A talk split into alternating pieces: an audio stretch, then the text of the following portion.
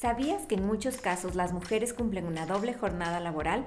Esto se debe a que además de su empleo en una empresa, tienen trabajo que hacer en casa con el cuidado de niños, ancianos y el mantenimiento del hogar. En este episodio te contaré sobre la carga mental, la conciliación laboral y qué podemos hacer al respecto. Dosis de Impulso es un espacio en el que conversaremos sobre liderazgo y desarrollo profesional. En cada episodio exploraremos conceptos, lecciones, herramientas y técnicas para mejorar tus habilidades como profesional o emprendedor. Soy Pilar Zambrano. Tengo más de 10 años de experiencia trabajando en diferentes industrias en marketing, creación de contenidos, proyectos tecnológicos y emprendimientos. Porque sé que tu tiempo es muy valioso, te contaré brevemente en cada episodio lo que necesitas saber sobre diferentes temas y cómo aplicarlos en tu día a día para transformarte en el líder y la persona que quieres ser. Sumérgete en una nueva dosis de impulso.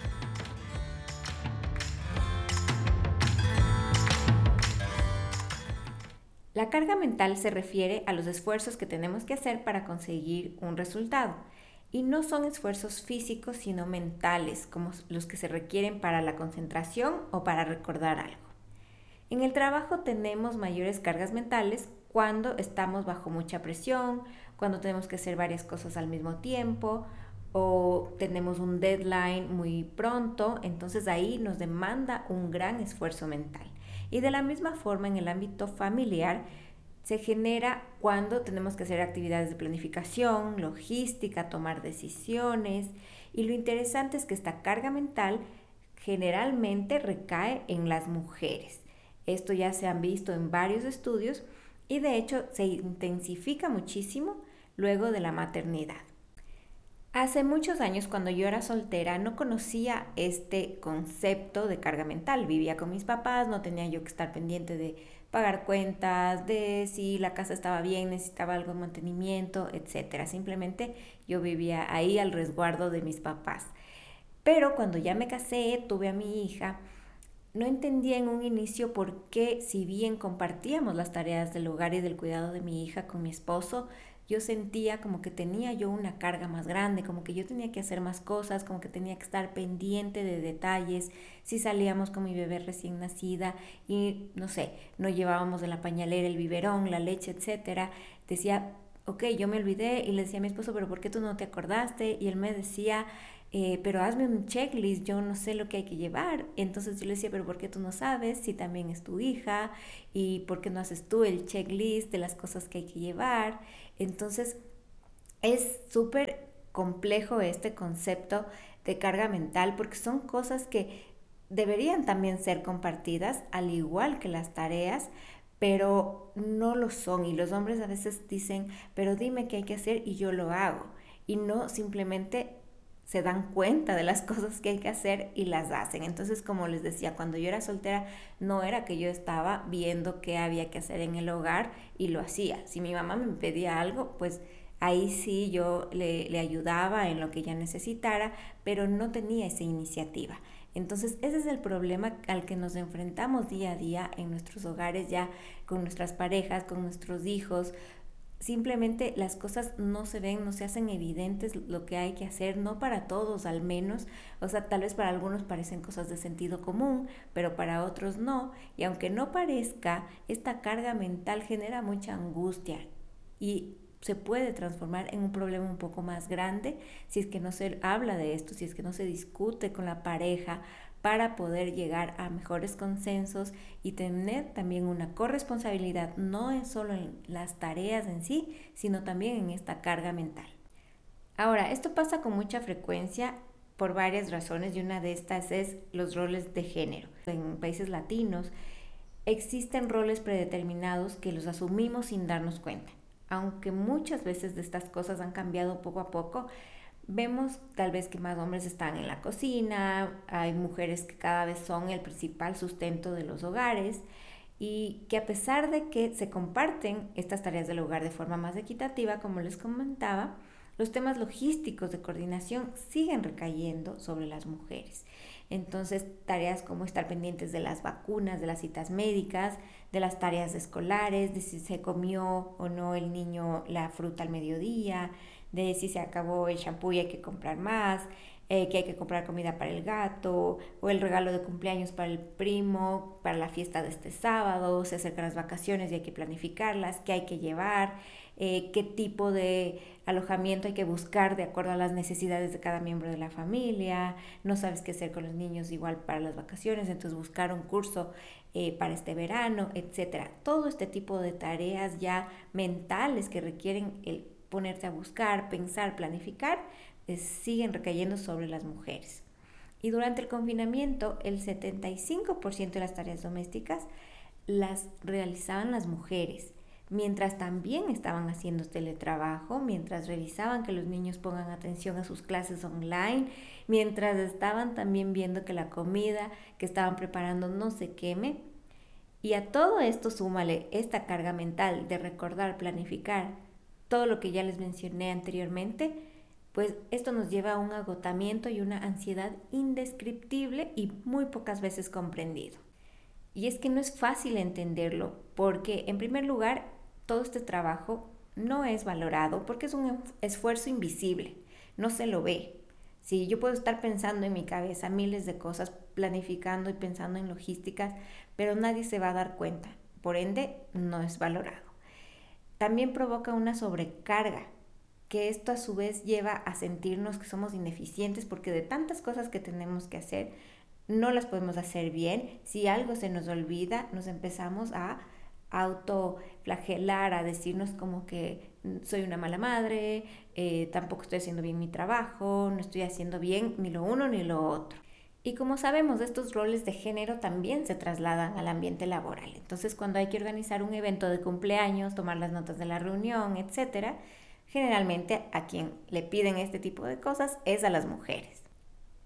Luego de investigar mucho este tema, eh, sobre todo porque me impactaba a mí en mi ámbito personal y familiar, encontré una solución que funciona muy bien y es el hecho de compartir tareas y también compartir el tiempo de descanso. Empecemos con un análisis de la situación actual. Preguntémonos si hay actividades que asumimos por el simple hecho de ser mujeres, hay tareas exclusivas que hacemos, por qué las hacemos, por qué somos mejores haciéndolas o por qué el otro es peor.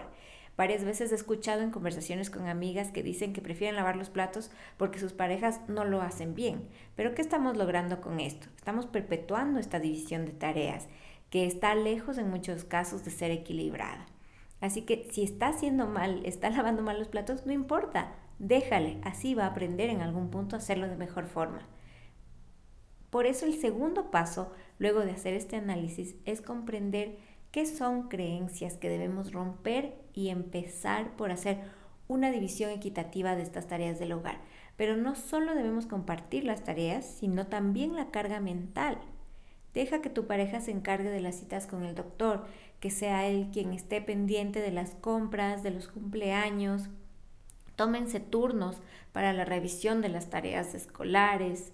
Relájate, es otro consejo que te doy. Yo antes me estresaba muchísimo porque me preocupaba que mi hija coma bien, que coma saludable, que no se ensucie la ropa, me preocupaba por todo y veía a mi esposo súper relajado y decía como, ¿por qué? ¿Por qué él no me ayuda a decirle que coma? Porque él no está pendiente de todas estas cosas como yo.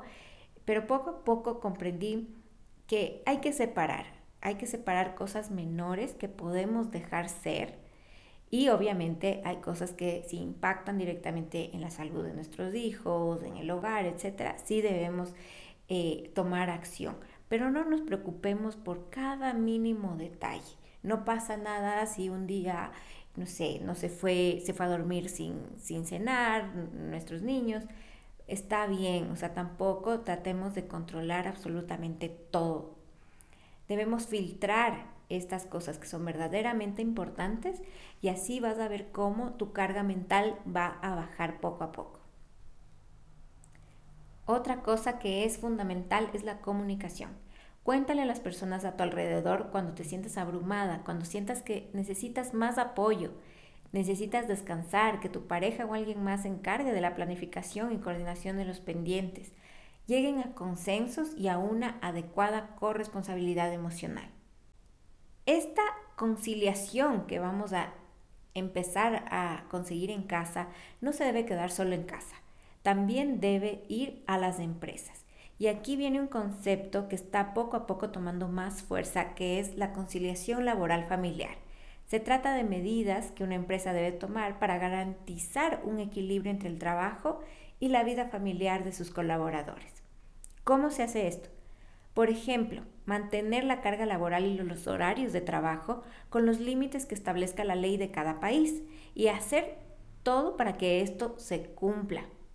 Así tanto hombres como mujeres pueden desconectarse del trabajo en horas racionales para poder compartir con sus familias y realizar también tareas del hogar o simplemente descansar y ocuparse de su bienestar personal.